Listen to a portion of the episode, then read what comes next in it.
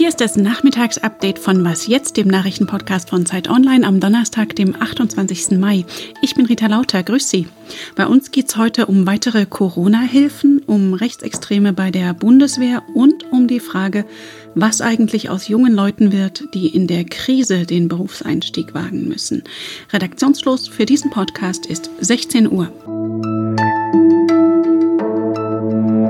Eltern, die nicht arbeiten können, weil sie ihre Kinder wegen der Corona-Krise zu Hause betreuen müssen, sollen mehr Hilfen vom Staat bekommen. Der Lohnersatz soll künftig bis zu 20 Wochen lang gezahlt werden. Das hat der Bundestag heute beschlossen. Außerdem stimmten die Abgeordneten dafür, dass Zuschüsse des Arbeitgebers zum Kurzarbeitergeld zum Großteil nicht versteuert werden müssen.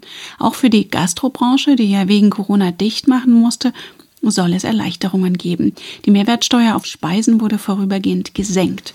Allerdings kritisiert die Opposition, dass Bars und Kneipen, die ausschließlich Getränke ausschenken, nichts davon haben.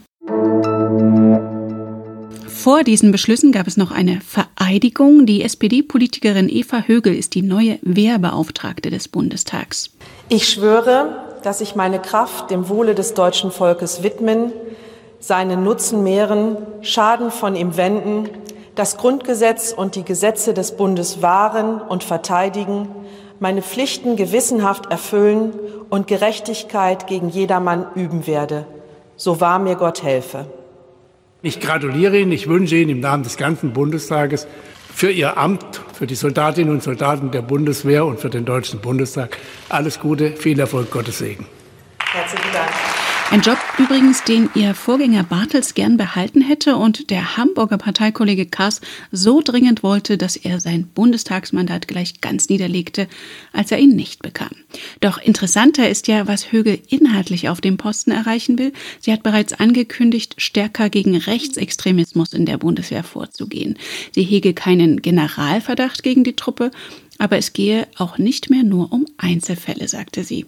Dass sie das Thema Rechtsextremismus und Rechtsterrorismus ernst nimmt, hat sie übrigens schon unter Beweis gestellt. Eva Högel war Mitglied im Bundestagsuntersuchungsausschuss zum NSU. Erinnern Sie sich noch an dieses Wahlversprechen von 2017? Mit mir wird es keine Pkw-Maut geben. Da sollte Kanzlerin Merkel letztlich recht behalten, obwohl das Vorhaben schließlich doch im Koalitionsvertrag der aktuellen GroKo gelandet war. Doch im vergangenen Sommer ist es dann vor dem Europäischen Gerichtshof gescheitert. Die CSU, insbesondere der damalige Parteichef Seehofer, wollte die Pkw-Maut koste es, was es wolle, und das ohne deutsche Autofahrer zusätzlich zu belasten, das Geld also nur von ausländischen Fahrern einzufordern. Heute wurde er im Untersuchungsausschuss des Bundestags dazu befragt und hatte nichts zurückzunehmen. Ich würde heute das wieder machen mit der Maut, wenn ich Parteivorsitzender wäre. Ich würde heute nur einen stärkeren Klimaschutz darin verankern. Doch nun könnte es teuer werden, denn Verkehrsminister Scheuer hatte ja schon Verträge mit Firmen über die Erhebung der Pkw-Maut gemacht, ohne das EuGH-Urteil abzuwarten. Und die fordern jetzt Schadensersatz. Die Opposition wirft Scheuer daher schwere Fehler zulasten der Steuerzahler vor allen Warnungen aus dem Ausland zum Trotz. Happens, we'll der chinesische Volkskongress hat das umstrittene Sicherheitsgesetz für Hongkong auf den Weg gebracht, der bisher weitgehendste Eingriff in die Autonomie der früheren britischen Kronkolonie. Das geplante Gesetz sieht den Einsatz chinesischer Sicherheitskräfte in der Sonderverwaltungszone vor und umgeht auch das Hongkonger Parlament, in dem Gesetze in Peking entworfen und gebilligt werden sollen. Die USA hatten bereits damit gedroht, dass Hongkong seinen Vorzugsstatus als Finanzplatz verlieren könnte. Die Milliardenprogramme und Rettungsbemühungen in der Krise richten sich ja viel an Konzerne, Kommunen und Kurzarbeiter. Wie es jungen Menschen in Ausbildung geht, ist bislang gar nicht so im Fokus.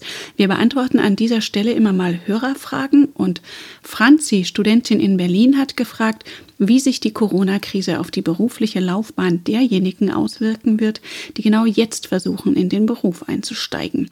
Die Frage habe ich mal an meine Kollegin Amna Franzke aus unserer Campus-Redaktion weitergegeben. Sie hat sich viel mit dem Thema befasst. Zum Beispiel haben wir mit Arbeitsmarktexperten darüber gesprochen und die sagen, eigentlich ist es zu früh für eine Prognose.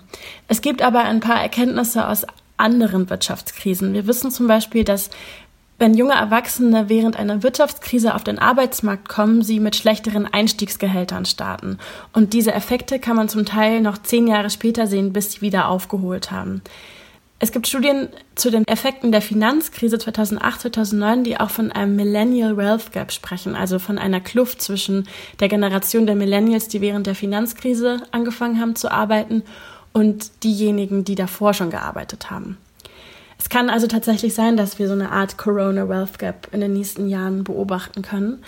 Aber was man sagen kann, ist, dass die Situation nicht so dramatisch werden wird, wie zum Beispiel die Lage der jungen Erwachsenen in Südeuropa während der Eurokrise. Was noch? Die Bahn ist ja durch die Krise durchgefahren und hat jetzt erhebliche finanzielle Schwierigkeiten. Viele Sparpreise sind da derzeit wohl nicht zu bekommen. Für manche Reisewilligen mit viel Zeit klingt deshalb vielleicht das wie eine Erleichterung. Das Fernbusunternehmen Flixbus fährt seit heute wieder. Allerdings erst einmal nur innerhalb Deutschlands. Abstand halten wird jedoch schwierig. Flixbus will seine Busse bei ausreichender Nachfrage voll besetzen. Einzige Bitte an die Kundinnen und Kunden, nur zu reisen, wenn sie keine Beschwerden haben. Wer sich unsicher fühlt und trotzdem Abstand halten will, findet ja vielleicht Platz im Gepäckfach. Das war das Nachmittagsupdate von Was jetzt. Morgen früh sind wir wieder für Sie da. Bis dahin erreichen Sie uns unter wasjetzt.zeit.de. Für Sie am Mikrofon war Rita Lauter. Machen Sie es gut.